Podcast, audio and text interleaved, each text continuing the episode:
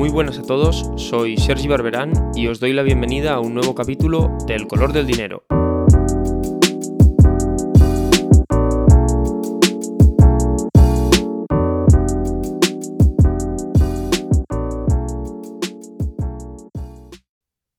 Muy buenas a todos y bienvenidos a un nuevo capítulo del color del dinero. En un episodio de la primera temporada intentamos dar respuesta a qué sucedería si cogiésemos a los mejores economistas del momento y los pusiésemos a gestionar un país. Lo que nos llevó a contar la historia de los Chicago Boys y su papel en la dictadura chilena de Augusto Pinochet. Bien, pues hoy vamos a tratar de responder a una pregunta similar y es la de qué sucedería si cogiésemos a los mejores profesionales de la inversión de todo el mundo y los juntásemos en un único equipo para construir una máquina perfecta de generar rentabilidad. Como os podéis imaginar, esta no es una pregunta especulativa, ya que en los años 90 época dorada de las locuras del mundo financiero, un grupo de genios se unió para crear el fondo de cobertura llamado Long Term Capital Management. En el episodio de hoy veremos su historia.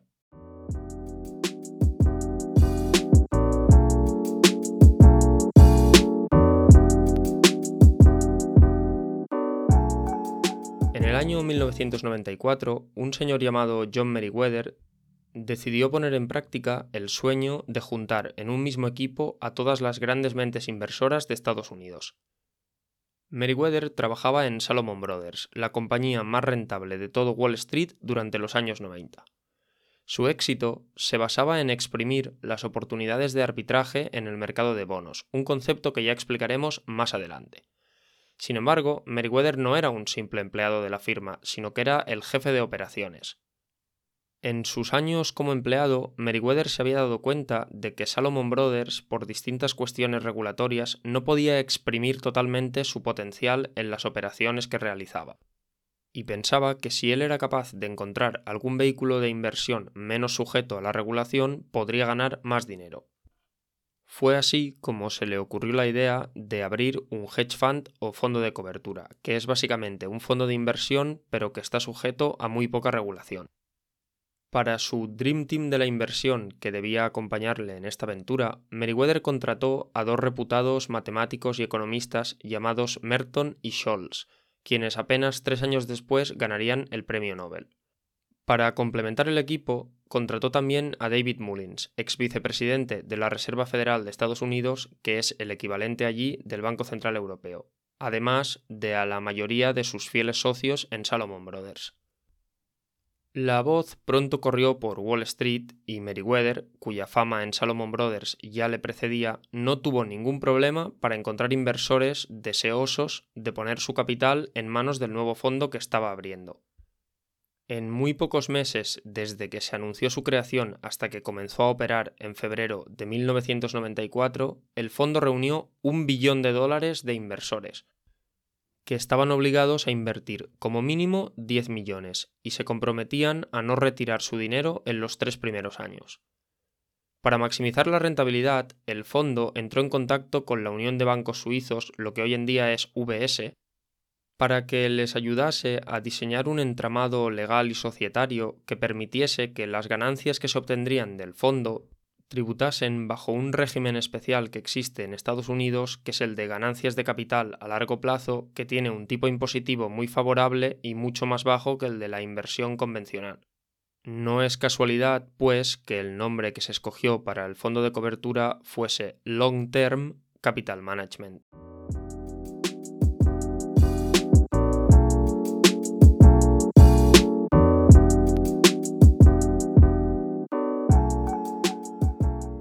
Hasta el momento, es decir, hasta febrero de 1994, el fondo había generado lo que podríamos decir mucho hype, pero ¿qué iba a hacer exactamente Meriwether para conseguir rentabilidad? ¿Cuál iba a ser la estrategia del fondo?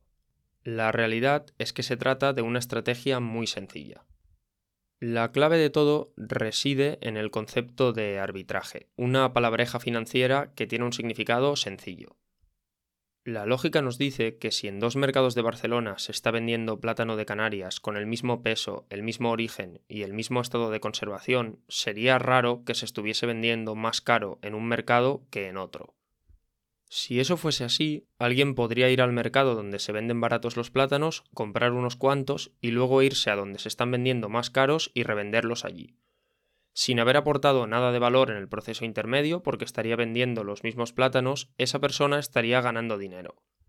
Bien, pues en el mercado financiero debería suceder lo mismo. Dos activos que sean exactamente iguales deberían venderse por el mismo precio.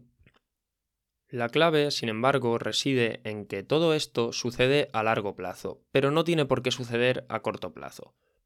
En un horizonte temporal de un año o varios meses, el mercado va a terminar poniendo el mismo precio a dos activos que sean iguales, pero puede ser que en el corto plazo, lo que son días, semanas o pocos meses, los precios sean un poco distintos. Si esto es así, surge entonces una oportunidad de arbitraje, que no es nada más que la obtención de un beneficio sin riesgo por el hecho de que hay un fallo en la asignación de precios que hace el mercado. Vamos a llevar el ejemplo de los plátanos a un ejemplo real de operaciones que realizaba el Long Term Capital Management. Para financiar su gasto, los gobiernos tienen dos opciones. O bien suben los impuestos o bien emiten deuda, es decir, piden dinero prestado a inversores bajo la promesa de devolvérselo un tiempo después con algunos intereses. En la práctica, este proceso se concreta mediante la emisión de un activo financiero llamado bono. Cuando un inversor compra un bono, se lo compra al Estado. Este recibe el dinero y se compromete a devolvérselo al portador del bono unos años después. Los gobiernos emiten deuda y por tanto bonos constantemente, no cada día, pero sí varias veces al año.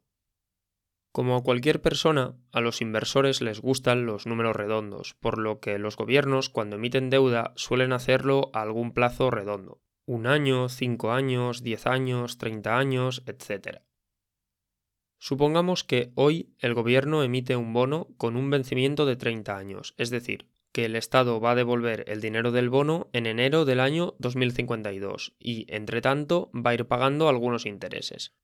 Dentro de seis meses, este mismo Estado vuelve a emitir deuda y emite un nuevo bono a 30 años, que también va a vencer en el año 2052, pero concretamente en el mes de julio. Los inversores, como hemos dicho, prefieren los números redondos, así que van a preferir comprar el nuevo bono que tiene un vencimiento de 30 años exactos y no el antiguo bono, que, como ya han transcurrido seis meses desde que se emitió, tiene ahora un vencimiento de 29 años y medio. Desde un punto de vista técnico e incluso lógico, los dos activos son prácticamente iguales, y solo por sesgos de la mente humana los inversores prefieren el segundo bono al primero. Al preferirlo, lo demandan más y eso hace que su precio sea un poco más alto. Es aquí cuando surge la oportunidad de arbitraje, a la larga el precio de los dos bonos va a terminar siendo el mismo, porque cuando el Estado vuelva a emitir deuda y emita un nuevo bono a 30 años, ese será el que llamará la atención de los inversores y, una vez eliminado el factor de preferencia de los inversores por esos vencimientos redondos, no hay ninguna diferencia entre el bono a 29 años y el bono a 29 años y medio.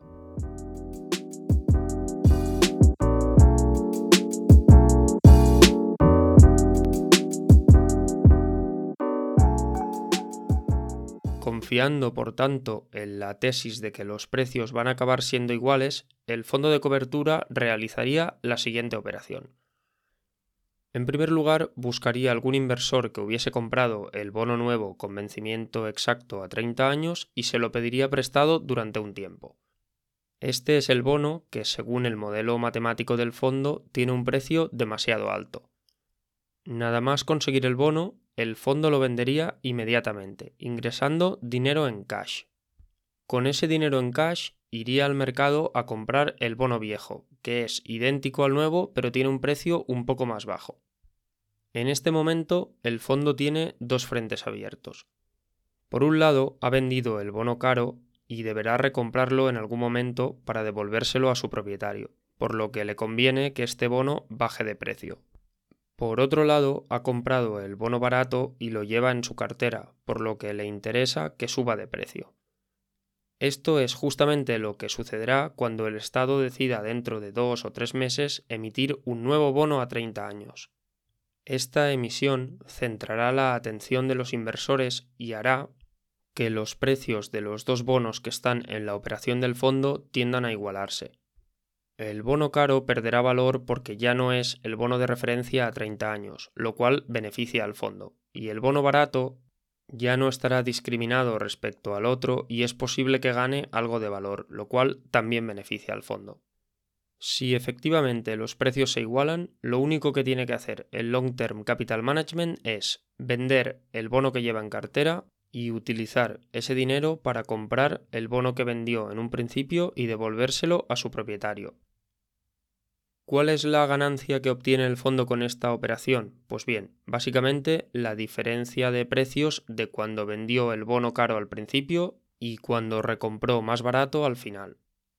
Sin necesidad de poner ningún número sobre la mesa, podemos intuir que estas diferencias de precio no deben ser muy grandes, por lo que los beneficios de la operación no parecen muy suculentos. Esto es así, y de hecho, para que estas operaciones sean realmente rentables, es necesario introducir un elemento que añade mucho más riesgo a la estrategia, el apalancamiento. Apalancarse no es más que invertir con dinero prestado. Por ejemplo, si invirtiendo 1 gano 0,1, la operación no parece muy atractiva, pero si pido prestado 100 y los invierto, entonces gano 10 y la operación vale mucho más la pena.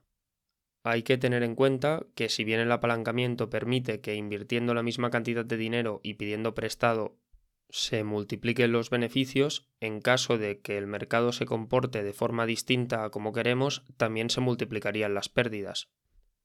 Todo esto, sin embargo, no le dio ningún miedo al Long Term Capital Management y estimó que para hacer rentable su operativa necesitaba más o menos un apalancamiento de 25 a 1, es decir, que si sus inversores habían puesto un billón de dólares de su bolsillo, el fondo iba a pedir prestado 25 veces más para operar.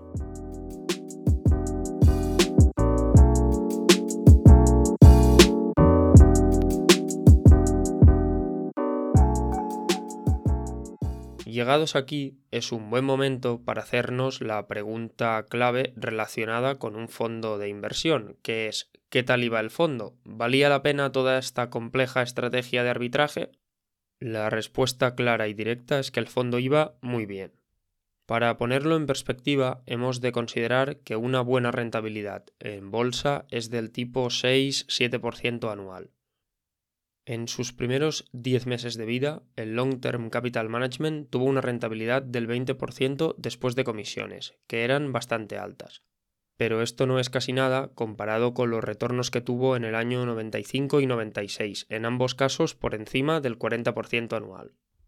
Para el año 1997, alguien que hubiese puesto 100 dólares al comienzo del fondo tendría ya 300 dólares, y a comienzos de 1998 esta cifra se elevó hasta los 400 dólares, es decir, el fondo multiplicó por 4 en 4 años. Al principio comentábamos que uno de los requerimientos para entrar en el fondo era la prohibición de poder tocar el capital aportado los tres primeros años. En 1994, los promotores del fondo consiguieron un billón de dólares en aportaciones de los inversores. Ese billón se había transformado ya en 4 billones. La cifra da más vértigo si recordamos que el fondo invertía apalancado 25 a 1, es decir, con un capital de 4 billones, el fondo estaba gestionando en total unos 100 billones de dólares en activos, lo que lo convertía sin ninguna duda en el hedge fund más grande de la historia. De hecho, algunos estudios estiman que el Long Term Capital Management llegó a controlar el 5% del mercado mundial de bonos, es un buen momento para observar gráficamente cómo fue la evolución de la rentabilidad del fondo. En el gráfico de la cuenta de Twitter, que es arroba el color dinero, podemos ver la performance del fondo antes y después de comisiones, lo que nos permite confirmar que son muy importantes, y su comparativa con el índice bursátil SP500. Tan sorprendente es cómo consigue unas rentabilidades muy por encima de las del índice bursátil como la drástica caída que sufre el fondo al final de su vida, indicándonos que, como podíamos intuir, la historia del hedge fund de los genios no terminó bien.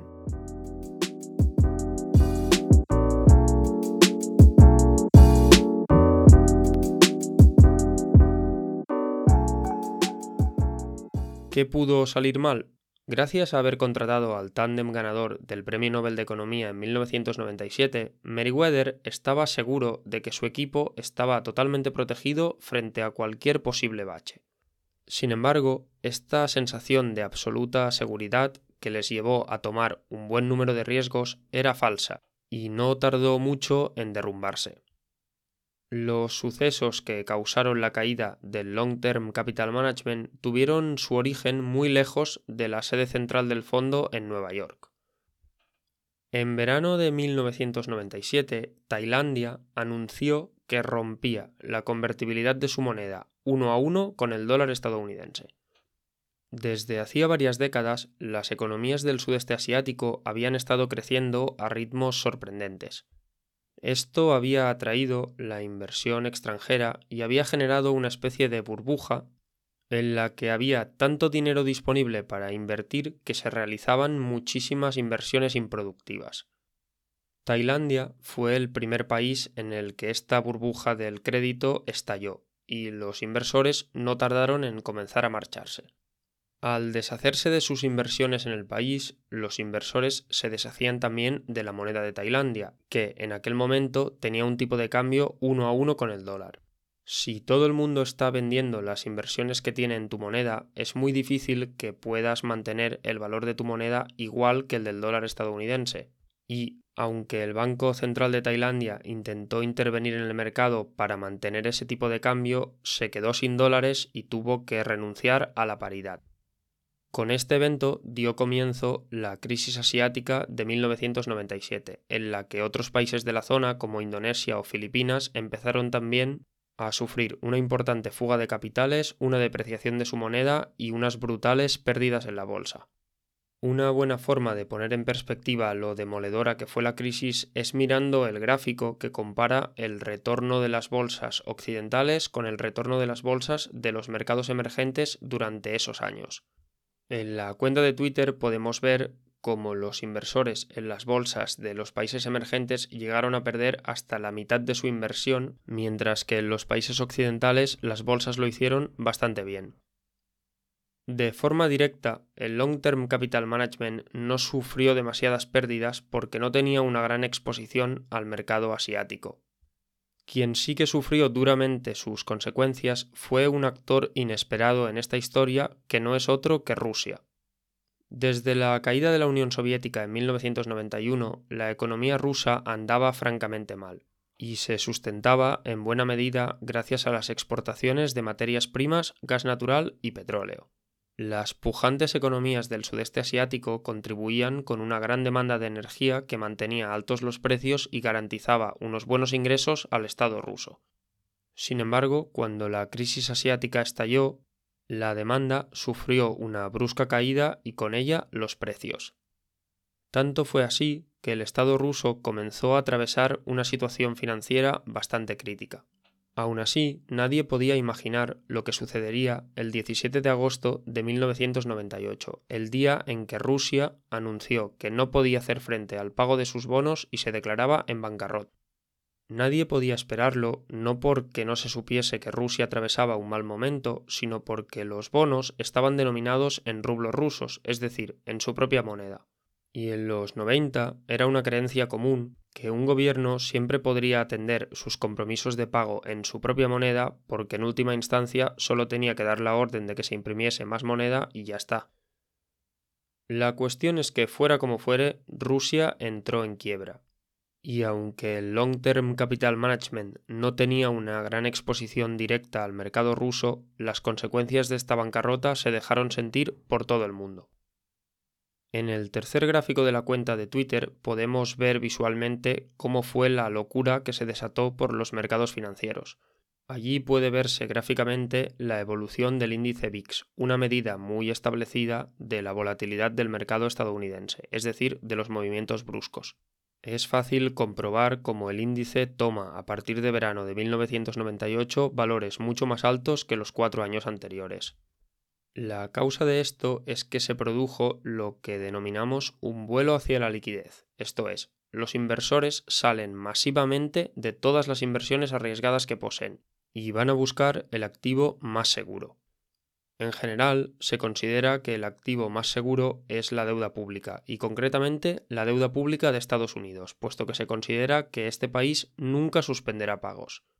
Como decíamos antes, cuando los inversores van a comprar deuda pública, tratan de comprar aquellos bonos que tienen vencimientos más redondos, y aquí es donde comienza el caos para el Long Term Capital Management. En agosto de 1998, los inversores comenzaron a comprar masivamente el bono americano a 30 años, lo que hizo que subiese rápidamente de precio, principalmente porque cualquier otro resultado sería absurdo desde el punto de vista lógico. Sin embargo, lo que el modelo preveía como irracional sucedió y el mercado se movió en el sentido completamente opuesto al que el fondo esperaba. En el cuarto gráfico de la cuenta de Twitter podemos ver la comparativa entre la rentabilidad, que es una forma distinta de mirar el precio, de los dos bonos a 30 años de los que estamos hablando.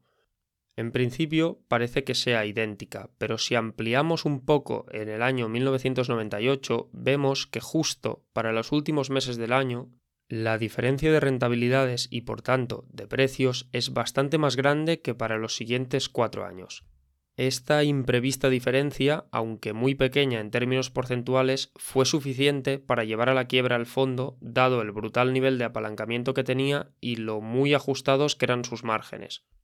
Es interesante comprobar cómo la teoría de que a largo plazo los precios y por tanto las rentabilidades de los bonos van a ser iguales se cumple, pero en el corto plazo no sucede y ese corto plazo es suficiente para terminar con el fondo.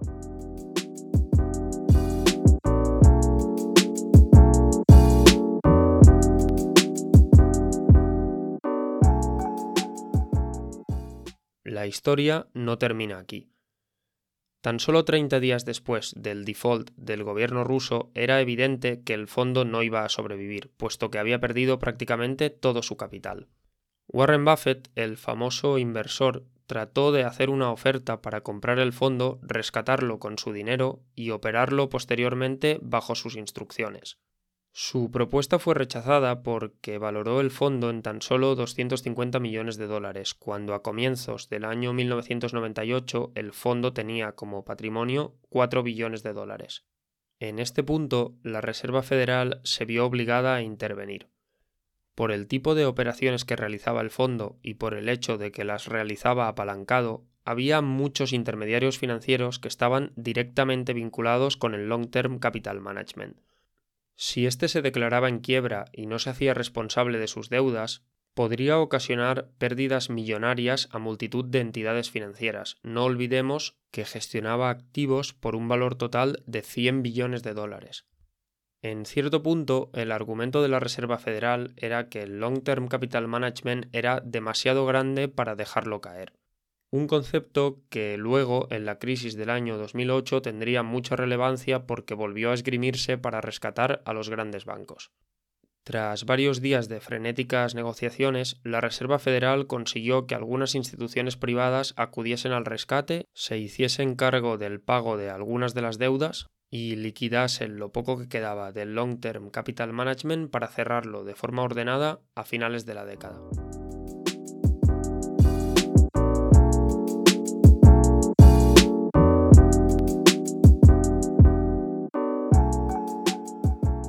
Las lecciones de esta historia son múltiples, pero la principal es que los genios desarrollaron una estrategia matemática y racional que parecía infalible, pero no lo era. La principal causa es que no contemplaba correctamente los riesgos del corto plazo y sobre todo el daño que estos podrían ocasionar al fondo.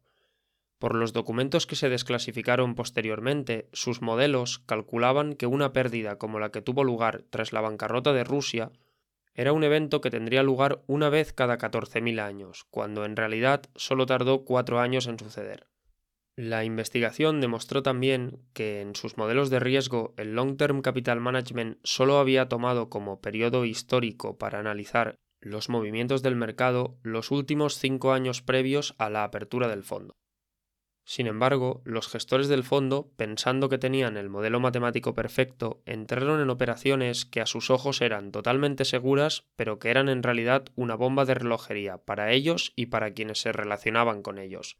Lo más irónico de la historia es que en última instancia John Meriwether, que abrió el hedge fund intentando escapar en 1994 de las regulaciones del gobierno, terminó necesitando de la intervención, si no del gobierno, de un organismo público como la Reserva Federal, para que pusiese algo de orden en el caos que había creado y que amenazaba con llevarse por delante a toda la economía mundial.